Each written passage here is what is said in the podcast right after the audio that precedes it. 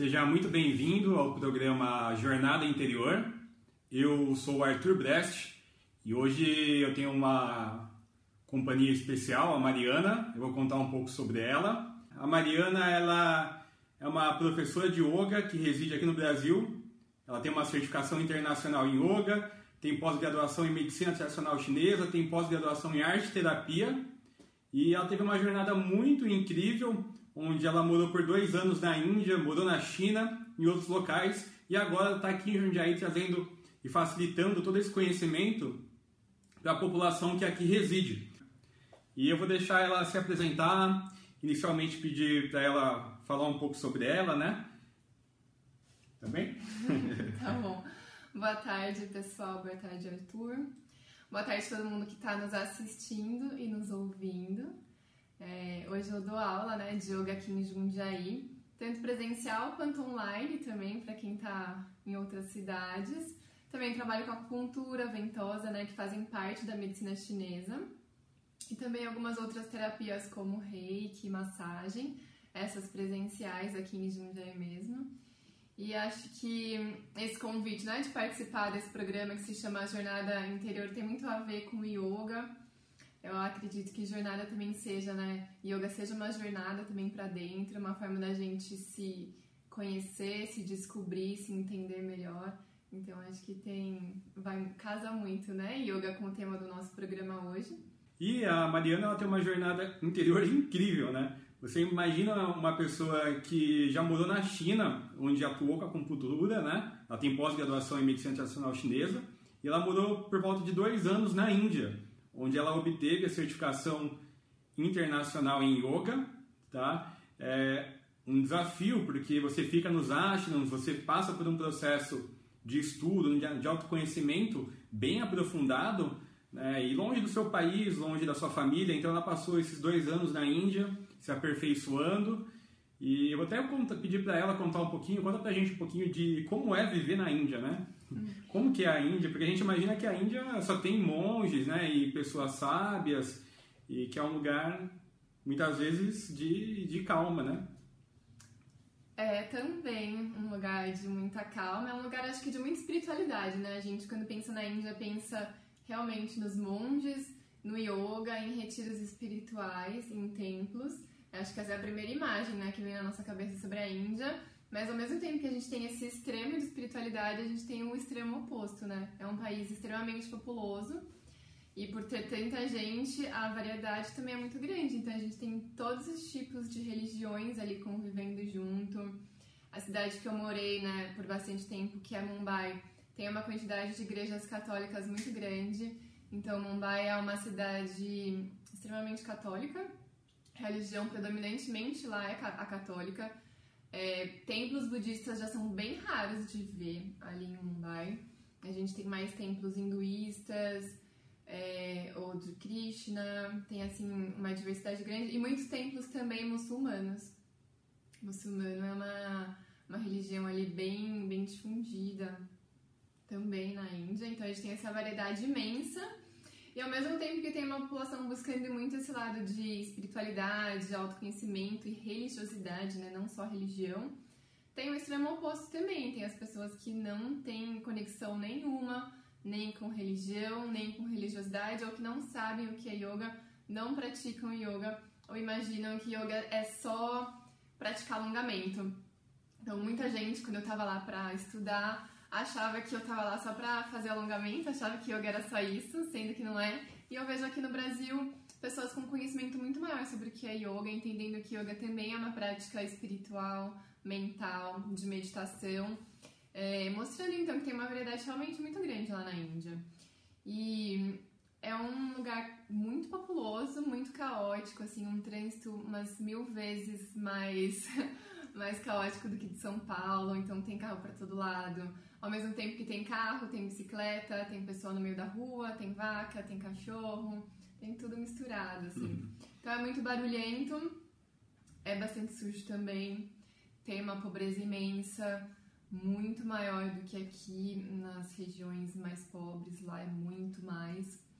E é tudo no meio, assim, tá tudo misturado. Uma área mais rica, quando você desce do prédio, Ali embaixo você vai ter uma família enorme de 10, 20 para mais pessoas morando na rua, literalmente na rua, às vezes nem num barraquinho, às vezes num barraquinho mínimo, assim, de 4 metros quadrados, assim, tem casinhas minúsculas, assim, na rua, eles abrem a portinha, trabalham lá e moram lá.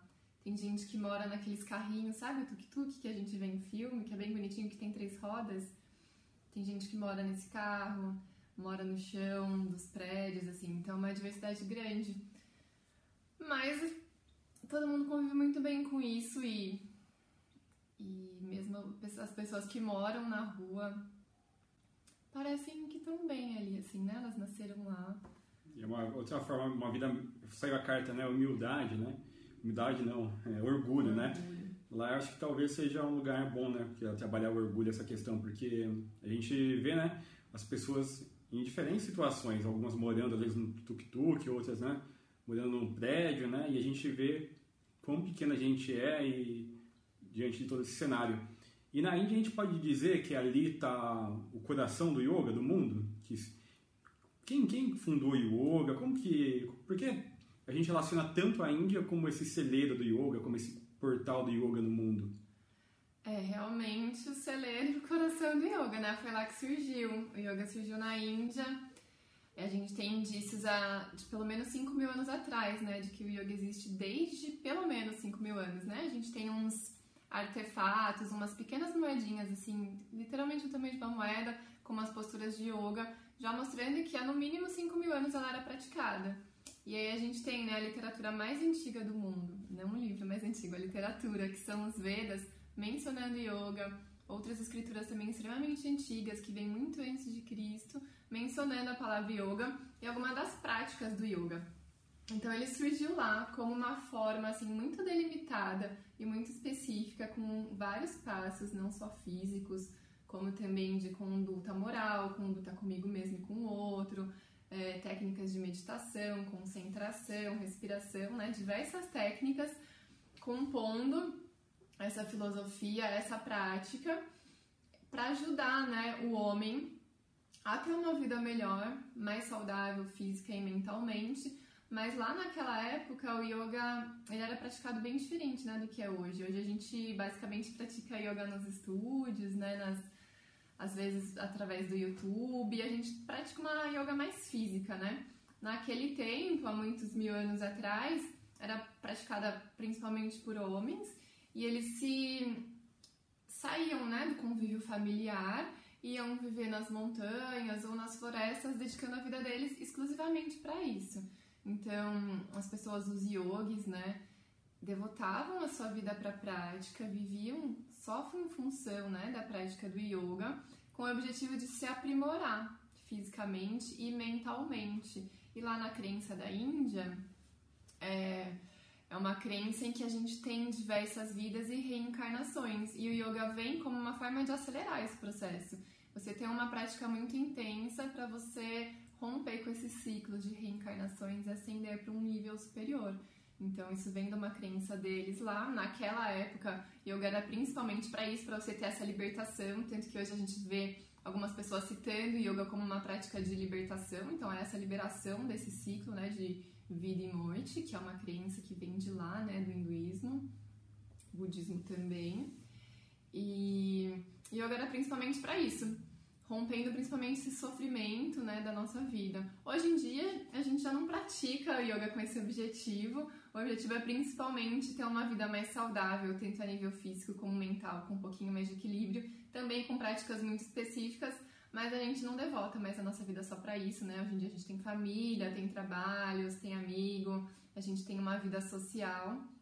E a gente tenta então trazer o yoga para o nosso dia a dia, para nossa vida também, além ali da prática, né, no, naqueles minutinhos que a gente dedica para praticar no estúdio ou através de um vídeo. E aí sim, surgiu lá da Índia, né, com homens que praticavam só isso, largavam a família, não tinham filhos, buscando essa elevação. E aí, mais ou menos em 1900 e pouquinho, assim, começaram alguns é, gurus e mestres indianos aí se espalharem aí pelo mundo, principalmente para os Estados Unidos, e foi de lá que se difundiu aqui para o Brasil, né, principalmente. Então esses mestres começaram aí para os Estados Unidos, tem vários conhecidos hoje em dia. E aí foi se difundindo e essa prática tornou-se acessível a todo mundo. Obviamente, primeiro ela começou ali se espalhando para as regiões ao redor da Índia, tipo China, Tibete, e depois ela chegou aqui pra gente. Então ela é de origem indiana, mas hoje praticada por todos. E essa é uma curiosidade, né? Quando a gente fala praticado por todos, às vezes a gente está no Instagram, no YouTube, a gente vê gente fazendo a prática de yoga, mas com posições assim muito difíceis e a gente fala assim, nossa, é, yoga não é para mim, né? Porque como que eu vou fazer aquele negócio? Eu muitas vezes vejo pessoas fazendo uns malabarismos ali no yoga e aí o que, que eu queria entender? O yoga é preciso fazer esses movimentos muito absurdos ou o yoga também é uma, uma, pode ser mais simples e ele não é só sobre malabarismo, né? Sobre posições, mas também é algo que pode se praticar na vida. O dia é uma, é uma forma de viver o yoga, né? Sim. É legal a gente falar sobre isso para tirar um pouco desse mito que a gente tem de que yoga você tem que fazer e praticar aquelas posturas difíceis, que na verdade são mais malabarismo, né? Tá mais próximo, eu acho, que de balé, de circo, do que do próprio yoga. É óbvio que a gente tem uma série de posturas, desde as simples até extremamente complexas, mas não é necessário a gente fazer nada que seja de impossível, malabarismo, não preciso colocar meu pé na cabeça, não preciso colocar minha cabeça debaixo das minhas pernas, não preciso fazer nada disso, né? A gente tem no yoga uma prática, um dos passos, né? Só um dos passos é a prática física, que inclui tanto exercícios de flexibilidade como de força, mas eles são voltados especificamente para que a gente tenha um corpo mais saudável. Então, eu ter um corpo mais saudável não requer que eu faça uma prática ou uma postura complicada. Então, qualquer prática física que eu faça com atenção e com cuidado, que cuide do meu corpo, cuide das minhas articulações, cuide da minha musculatura. A gente tem posturas que estimulam os órgãos, estimulam a produção hormonal. Então a gente está cuidando do corpo, principalmente para que a gente consiga ficar sentado por longos períodos para praticar meditação. Então no yoga tradicional, né, no yoga clássico, a gente quer ficar em meditação por algumas horas, né, por um longo período, porque é a meditação que vai trazer pra gente esse equilíbrio mental e essa melhor qualidade de vida. Então a gente pratica as posturas para que a gente consiga ficar sentado. Então a gente vai perceber que o joelho dói, as costas doem, a gente não consegue ficar sentado ereto, é, o joelho coça, cotovelo dói, ficar sentado no chão, né, naquela postura de pernas cruzadas, mas principalmente com a coluna ereta, é desconfortável porque a gente não está acostumado. Então a gente pratica o físico para conseguir fazer isso, para conseguir ficar sentado sem se incomodar, para que a gente não tenha doenças físicas, afinal, se a gente está doente, tem qualquer tipo de doença, a gente não consegue se concentrar, não consegue fazer meditação. Se a gente tem uma doença, a gente está focado em curar a doença, a gente não está focado em outras coisas, né? A gente primeiro precisa se distrair cuidar dessa, desse nosso problema. Então o yoga quer trazer isso. Então todo mundo pode praticar e não é preciso praticar nada disso que é difícil que a gente vê no Instagram, nenhuma postura absurda. É, é possível fazer através de posturas bem simples, desde que a gente esteja atento. Né? É importante a gente estar com atenção na nossa respiração, atenção ao alinhamento do nosso corpo, para onde o pé vai, para onde o quadril vai, para onde a cabeça vai. Tudo isso dentro da prática vai trazendo não só saúde para o corpo, como também consciência né, do nosso corpo, consciência dos nossos movimentos, consciência de onde eventualmente eu tenho dor, onde eu preciso relaxar. E a gente vai entendendo como isso está relacionado também com a nossa mente, com as nossas emoções, né? Se eu tenho uma tensão física, provavelmente ela não é só física, provavelmente tem uma contraparte aí na mente ou na emoção, ou alguma atitude que também a gente precisa trabalhar. E aí, fora isso, se você fala assim, ah, eu não quero praticar nenhum asana, nenhuma postura física, você pode praticar as respirações, pode praticar sua meditação, se você praticar só meditação, eu diria que você está praticando mais yoga do que quem fica lá fazendo poses malabaristas, assim, sabe, mirabolantes. É, a meditação tem mais a ver ainda com yoga, é mais o, o coração do yoga do que as posturas.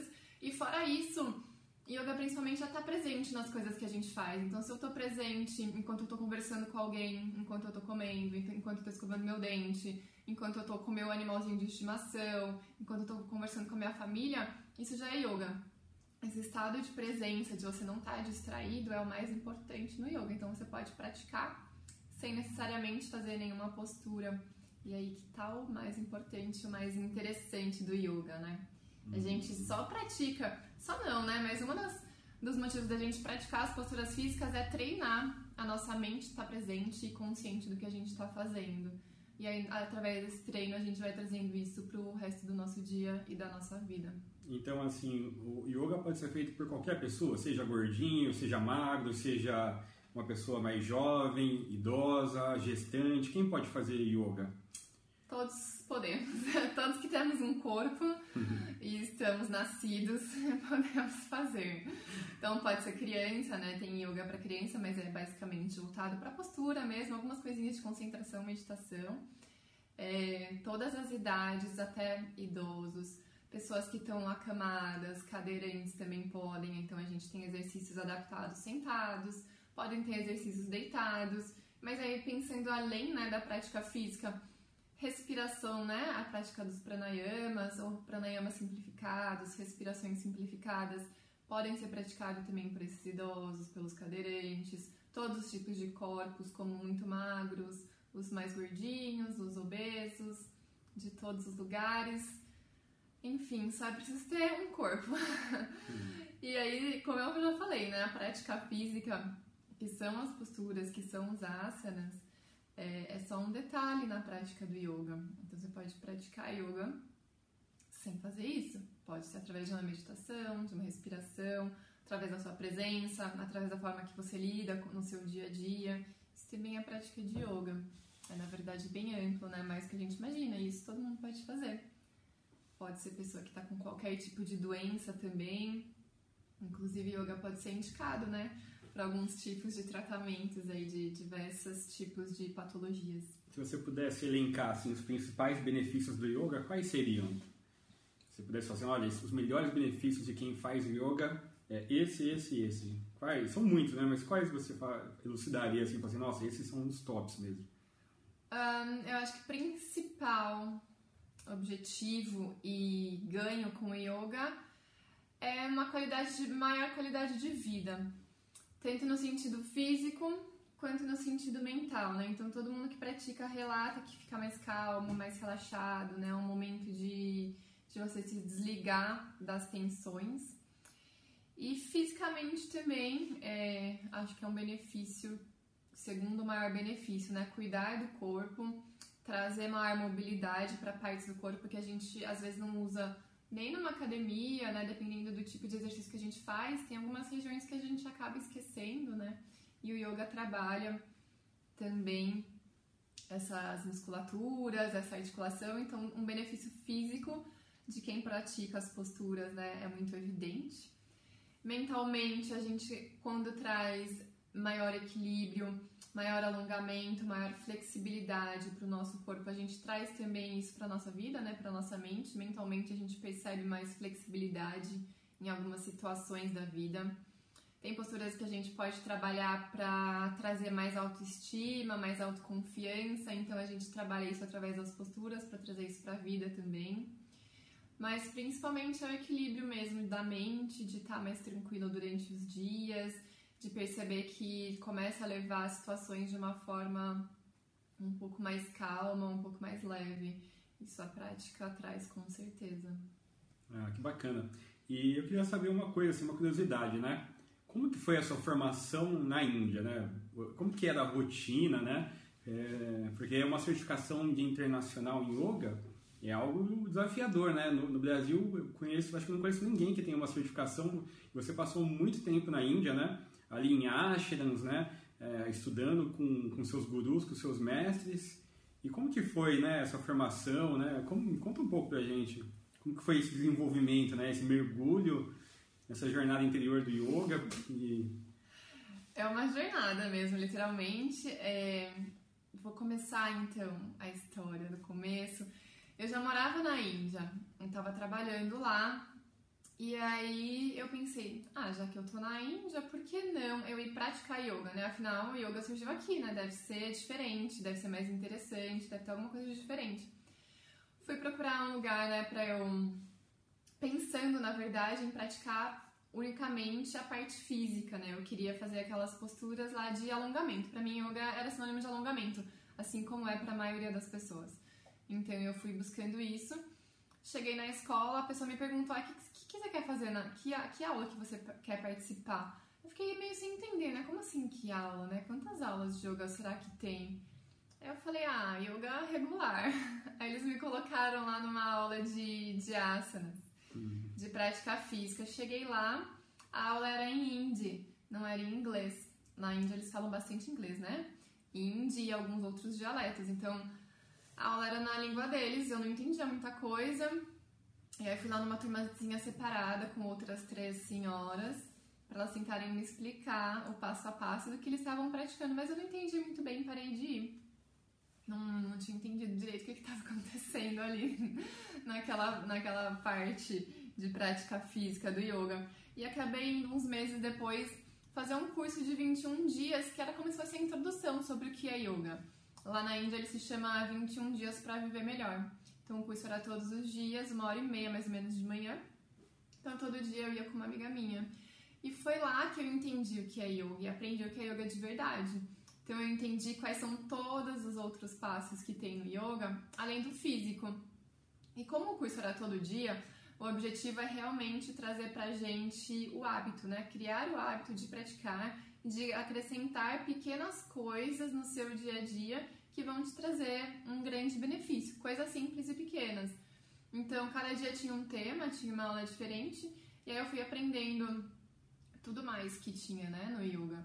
E foi tão, assim, transformador esses 21 dias, assim, me fez tão bem, que a partir desse, do último dia do curso, eu decidi que eu ia fazer o curso de formação de professores, porque eu queria ensinar aquela mesma coisa, que eu queria que as outras pessoas também conhecessem tudo aquilo que podia ser tão simples, ao mesmo tempo muito sistematizado, muito objetivo, sem coisas muito mirabolantes ou muito ocultas ou muito malucas, assim, era tudo muito simples, mas muito fácil de te ensinar e que trazia um benefício enorme.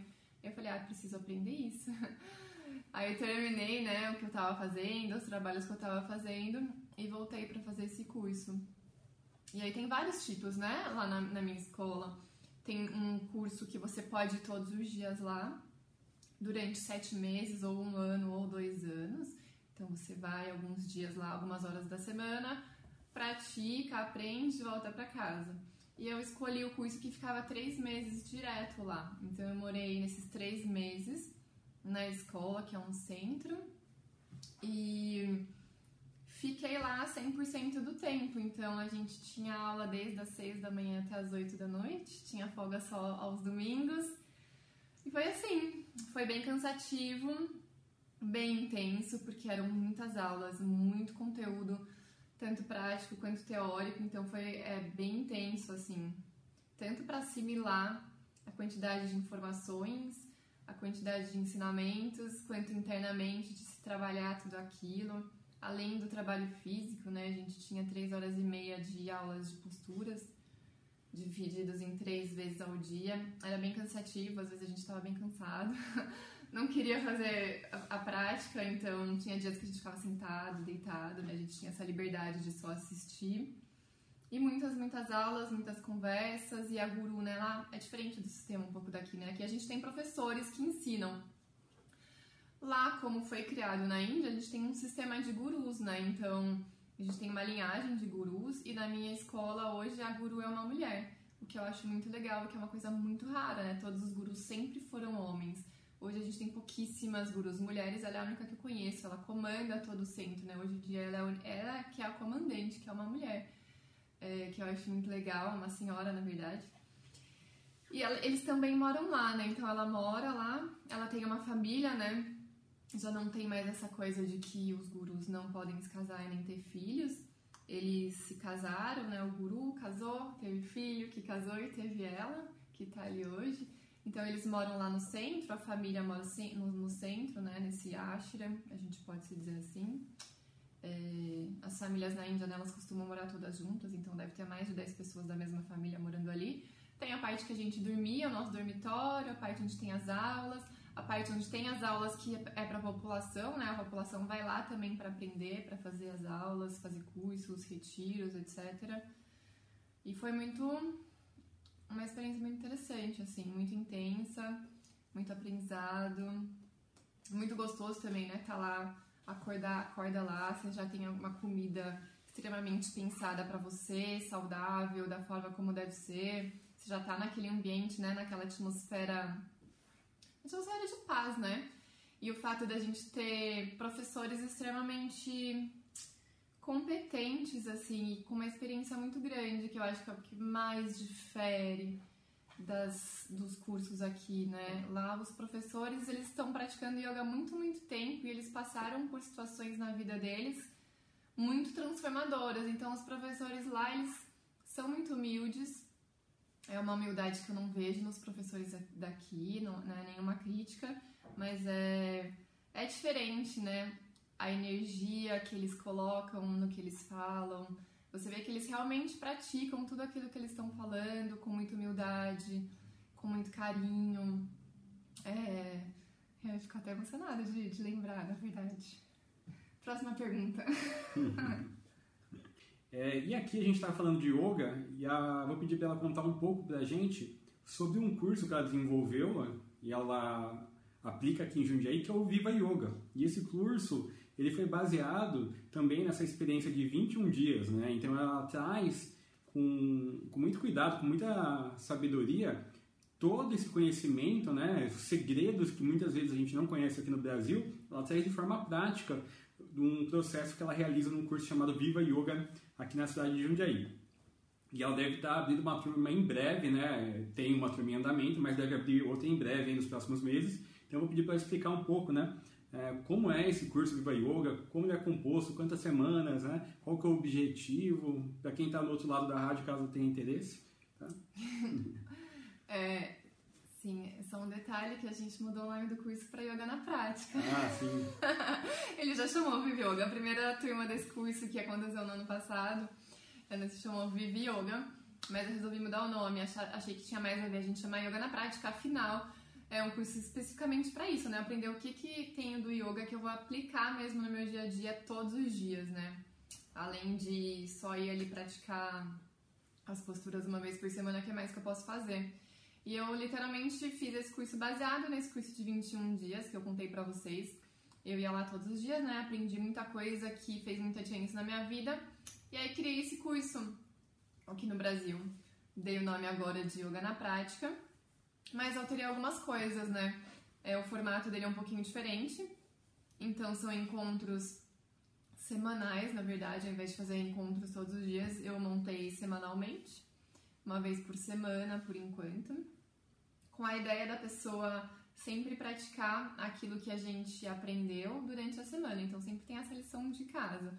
O que quer que seja que a gente viu na aula, tem essa lição de aplicar durante o dia com o objetivo de criar o hábito, né? Que é só aplicando realmente todos os dias a gente vai criar o hábito e aquela prática deixa de ser algo imposto para se tornar algo natural. É o conteúdo é basicamente o mesmo, né? A ideia veio de lá. Eu não copiei, mas como eu aprendi também, né? Todo, todo esse conteúdo, eu dei uma modificada, mas o conteúdo é basicamente o mesmo. Então a gente entende, né? Na primeira aula, o que, que é yoga, o que, que significa a palavra yoga, de onde veio, a história do yoga, para que, que ela era praticada antes, igual a gente conversou rapidinho, né? No começo aqui desse desse bate-papo. Expliquei um pouquinho de onde veio, qual é a diferença hoje em dia, por que, que a gente pratica. E aí eu explico os oito passos que compõem o yoga clássico, né, o Ashtanga Yoga. Quais são todos esses passos, como é que a gente aplica, e depois em cada aula a gente vai vendo especificamente um a um. Então tem um dia que a gente vai falar sobre só sobre posturas físicas, o que que é, para que que serve, como é que a gente pratica quais são os pré-requisitos, as contraindicações dessa prática física. Vai ter um dia que eu vou falar só sobre os pranayamas, as respirações, o que, que é, para que, que serve, como é que a gente faz. Tem dias que são práticas de higiene, que é higiene das narinas, dos olhos, que são coisas que todo mundo pode fazer também sem riscos e não é nada muito difícil. Tem um dia que a gente vai falar sobre meditação, tirando um pouco essa ideia de que meditação é não pensar em nada, trazendo um pouco da, da filosofia do yoga sobre isso, né? O que, que é concentração, e daí quando que acontece a meditação, e depois da meditação o que, que vem. como é que a gente pratica isso, né? Como é que a gente treina, porque assim como todas as coisas na vida, a gente precisa praticar e treinar, assim como eu pratico, aprendo a fazer, a falar, né? Através da repetição. É também através da repetição que a gente aprende a meditar e a se concentrar. Então a gente fala sobre tudo isso e mais algumas outras coisas que ninguém se atenta que também é yoga, né? O yoga ele tem quatro pilares muito bem definidos. É, um deles é a alimentação. Então, a alimentação é extremamente importante na prática de yoga e não só para a prática de yoga, né? Para nossa vida. Então, a gente fala um pouquinho brevemente sobre esses alimentos que são favoráveis à nossa saúde e a manter um estado de. um estado mental alerta, que não é nem muito preguiçoso, parado e nem hiperagitado. Né? Alimentos que a gente não recomenda, como a cafeína e chocolate, por exemplo, o álcool, por exemplo e aí depois a gente fala também sobre os outros pilares. Então, depois de alimentação, a gente tem um pilar extremamente importante que é a recreação e o descanso. Então, qual é a importância da gente descansar, da gente dormir e da gente ter alguma coisa do nosso dia a dia que seja recreativo, mas ativo. Então, diferente de assistir um filme, por exemplo, desenhar, cantar, pintar, alguma coisa que realmente você se engaje, né, mentalmente e que ao mesmo tempo te proporcione um relaxamento e um bem-estar. Isso é extremamente importante. Você ter esses momentos de bem-estar e de risada. Isso está dentro do yoga também. E aí depois vem uma prática de mental, né, que seria mais específico relacionado a práticas de meditação e concentração, relaxamento. E a forma como você organiza a sua rotina e como você inclui os asanas e as posturas, né, no seu dia a dia para trazer benefícios. Vamos supor, ah, eu tenho dor lombar. Então a gente vai ter posturas que vão auxiliar a diminuir essa dor lombar ou fortalecer a lombar. Para diabetes, a mesma coisa, a gente vai ter posturas que favorecem essa produção da insulina ali pelo pâncreas, é, vai regular essa produção hormonal. Existem é, práticas daí, atividades de recreação que vão ser recomendadas para você cuidar, é, práticas mentais que vão ser recomendadas. Então tem uma série de coisas dentro do yoga que a gente nem imagina que existam e que cuidam do nosso corpo como um todo. E a gente passa brevemente por tudo isso nesse curso Yoga na Prática. Não em muita profundidade, porque não é um curso de formação nem de instrutores nem de professores, né? É um curso de participação para você entender por que, que você pratica yoga, por que, que você faz aquilo que você faz, por que, que faço as posturas e o que, que eu quero com isso. E o que é mais que eu posso fazer, né? Além disso, né? No dia a dia. Aí a nossa turma está encerrando agora em maio, dia 27, e na sequência a gente começa com uma outra turma com duração sempre de três meses, então é uma vez por semana, não é mais 21 dias como era lá na Índia. Eu modifiquei, tomei a liberdade de modificar para adaptar né, aqui as nossas necessidades. Acho que todo mundo vir presencialmente aqui, por exemplo, no nosso espaço todos os dias, uma hora e meia, duas horas, por 21 dias, sendo que né, dentro de toda essa nossa rotina de vida e de trabalho, eu acho que é um pouco complicado. Por isso que está adaptado para uma vez por semana. E assim, o yoga, né? Ele transforma vidas, né? Queria que você contasse assim sobre você, né? É, como que o yoga transformou sua vida? Como que era a Mariana antes do yoga, a Mariana depois do yoga, né? Quais os benefícios, né? Como, como é, você se beneficiou praticando yoga, né? E, e, até hoje, né, você tem feito várias práticas por dia. Você chega a fazer quantas práticas por dia? Cinco, seis, às vezes? prática pessoal mesmo, né? Tem uma diferença entre a minha prática pessoal e as minhas aulas. Embora eu acabe praticando muito durante as aulas, né? Porque eu demonstro muito. Principalmente online, né? A gente precisa demonstrar para o aluno entender o que a gente está fazendo. Aí vai depender da quantidade de aulas. Se eu tiver cinco aulas por dia, eu vou praticar cinco vezes por dia, né? Às vezes até mais. Mas a minha prática pessoal eu tento manter uma vez por dia, ou no mínimo três vezes por semana eu pratico eu mesma, né? Pra, para os meus benefícios, sem que eu tenha que ensinar. Mas assim, de mudanças, na verdade, eu sou a mesma pessoa, né? Continuo tendo meus defeitos. Não é porque eu pratico yoga que eu virei uma pessoa santa ou extremamente zen, né? A gente tem um pouco esse mito. Obviamente que os gurus Sim, eles são realmente a personificação da paz e da compaixão. Assim, a gente não vê um guru ficando estressado ou irritado, por, por mais que isso seja humano. Eles já atingiram ali uma, um nível de, de evolução, né, que está um pouco acima desses, dessas nossas nossos defeitos. Mas eu ainda estou num nível aqui bem humano, tenho todos os defeitos que todo mundo tem. A diferença é que a minha prática, né, de yoga, esses momentos que eu tiro tanto para praticar para mim quanto para ensinar, são momentos que me trazem presença, né? Então, é, a gente está num momento de pandemia que acho que tem sido complicado para muita gente, né? É, tem muita gente, os casos de ansiedade têm subido muito, casos de depressão também, principalmente por causa de desemprego, né? A gente sabe que muita gente ficou desempregado. Quem não ficou desempregado teve os negócios diminuindo, né? A renda diminuiu para muita gente. Aí você fica confinado em casa, tendo que conviver 24 horas por dia com a sua família, companheiro e companheira, filhos, aumentando o estresse, então aumenta o atrito. Acho que esse, esse momento de pandemia. Ele sabe muito bem como é, convive, né? Vive na prática, sabe como é um momento de estresse. Mas a gente sabe que é, é real, né? A, quantidade de pessoas com ansiedade, depressão, preocupação subiu muito agora na, na pandemia, na quarentena.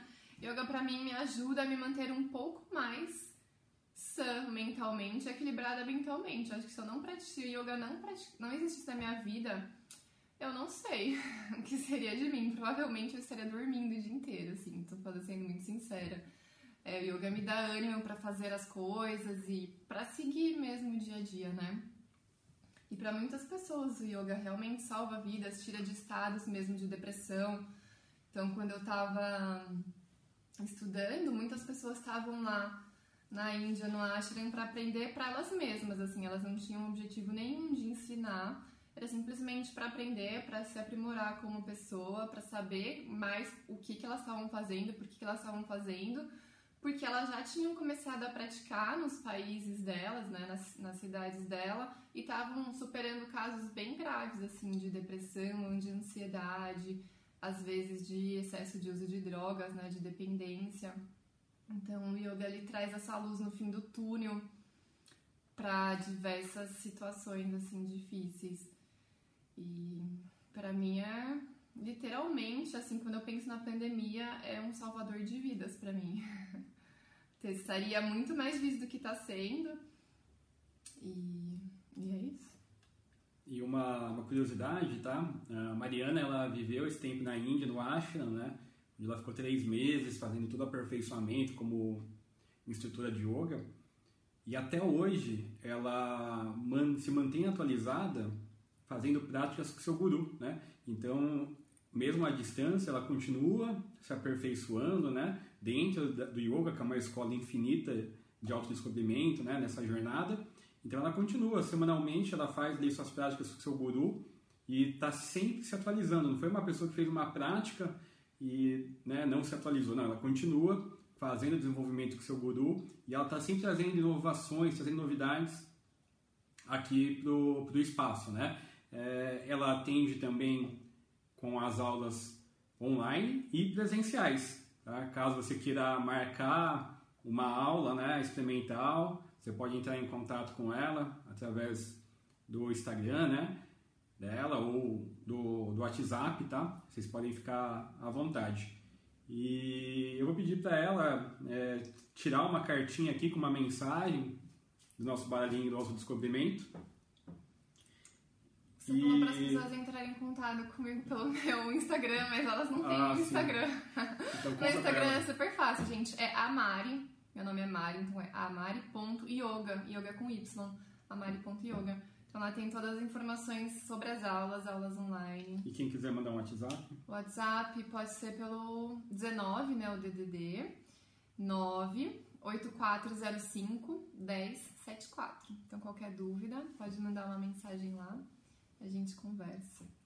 E, então ela vai puxar uma cartinha aqui, tá? Com uma mensagem, uma mensagem bem especial. E eu vou pedir depois para finalizar, né?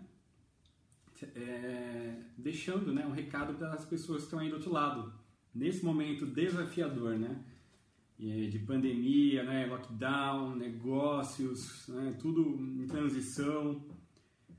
Quais, qual a única coisa necessária, assim, qual o melhor conselho que você dá né, para quem está passando por alguma dificuldade, por algum momento desafiador? O que, que você diria para essas pessoas aí que estão do outro lado e estão precisando nesse momento de uma palavra de ajuda, né, de, de uma energia? Que que, qual que é o conselho durante esse momento que a gente está vivendo para essas pessoas? Né? O que, que você sugere para elas? O conselho, acho que principalmente agora na pandemia, é encontrar alguma coisa que você faça, que você goste muito e mesmo que você precise empreender uma força enorme para fazer isso, uma vez ao dia faça.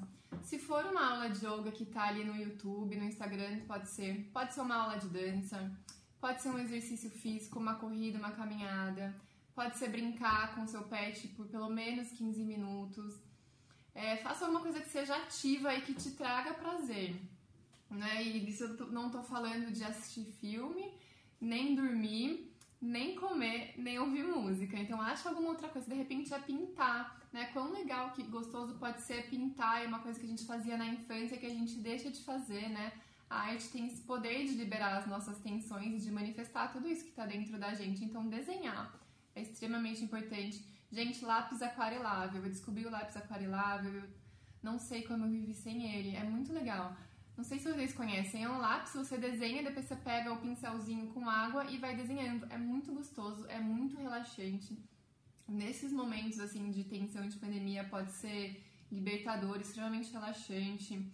Pode ser fazer um mandalas em fios, mosaico, tecer um casaco, tecer um cachecol, costurar, bordar. Mesmo se você não sabe bordar, você pode só pegar uma linha num papel e tentar começar a bordar. Pode ser escrever, escrever histórias, escrever poemas, enfim. Qualquer coisa que seja, estimule um pouco assim a sua mente, mas são coisas que ao mesmo tempo têm o poder de trazer um relaxamento bastante grande, de descarregar tensões.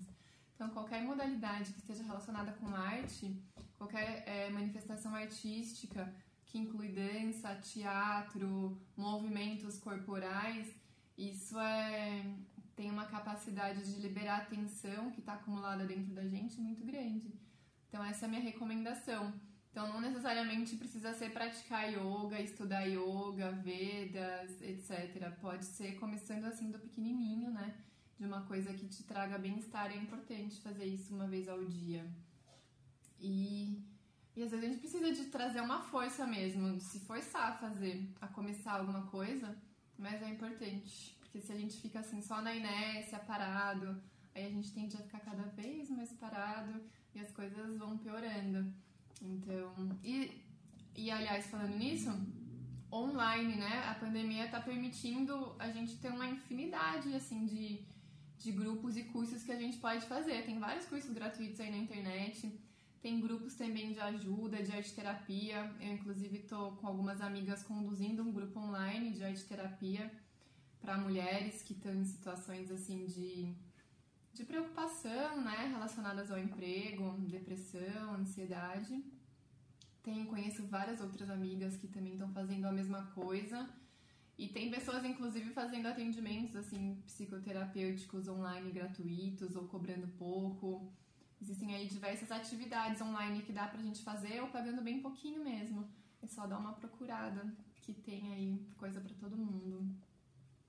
Muito bacana. E a cartinha que você tirou, qual que é? Mostra lá pra turma. Perdão. Vamos lá.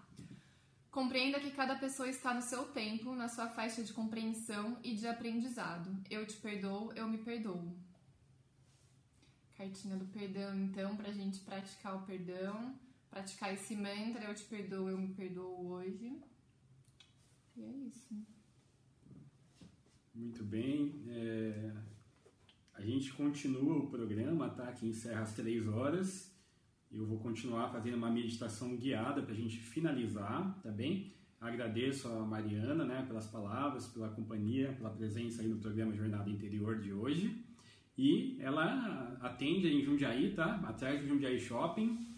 É muito fácil, localização é excelente. Caso você queira fazer uma aula de yoga com ela, ela tem as aulas presenciais, ela tem as aulas online, ela tem o curso de 12 semanas baseado nessa vivência de 21 dias que ela teve na Índia.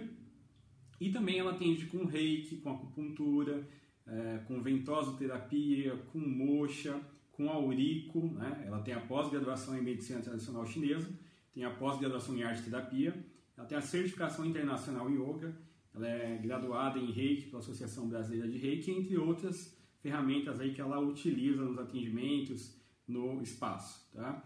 Então você pode agendar com a Mariana é, e ela vai estar aí é, à disposição. Você quer deixar algum recado para finalizar? Não, acho que você já deu todos os recados. Eu só agradeço todo mundo que está assistindo, ouvindo. Agradeço ao Arthur pelo convite. Obrigada. E vocês ficam agora com a meditação guiada com o Arthur. Tá bem, gratidão. Gratidão.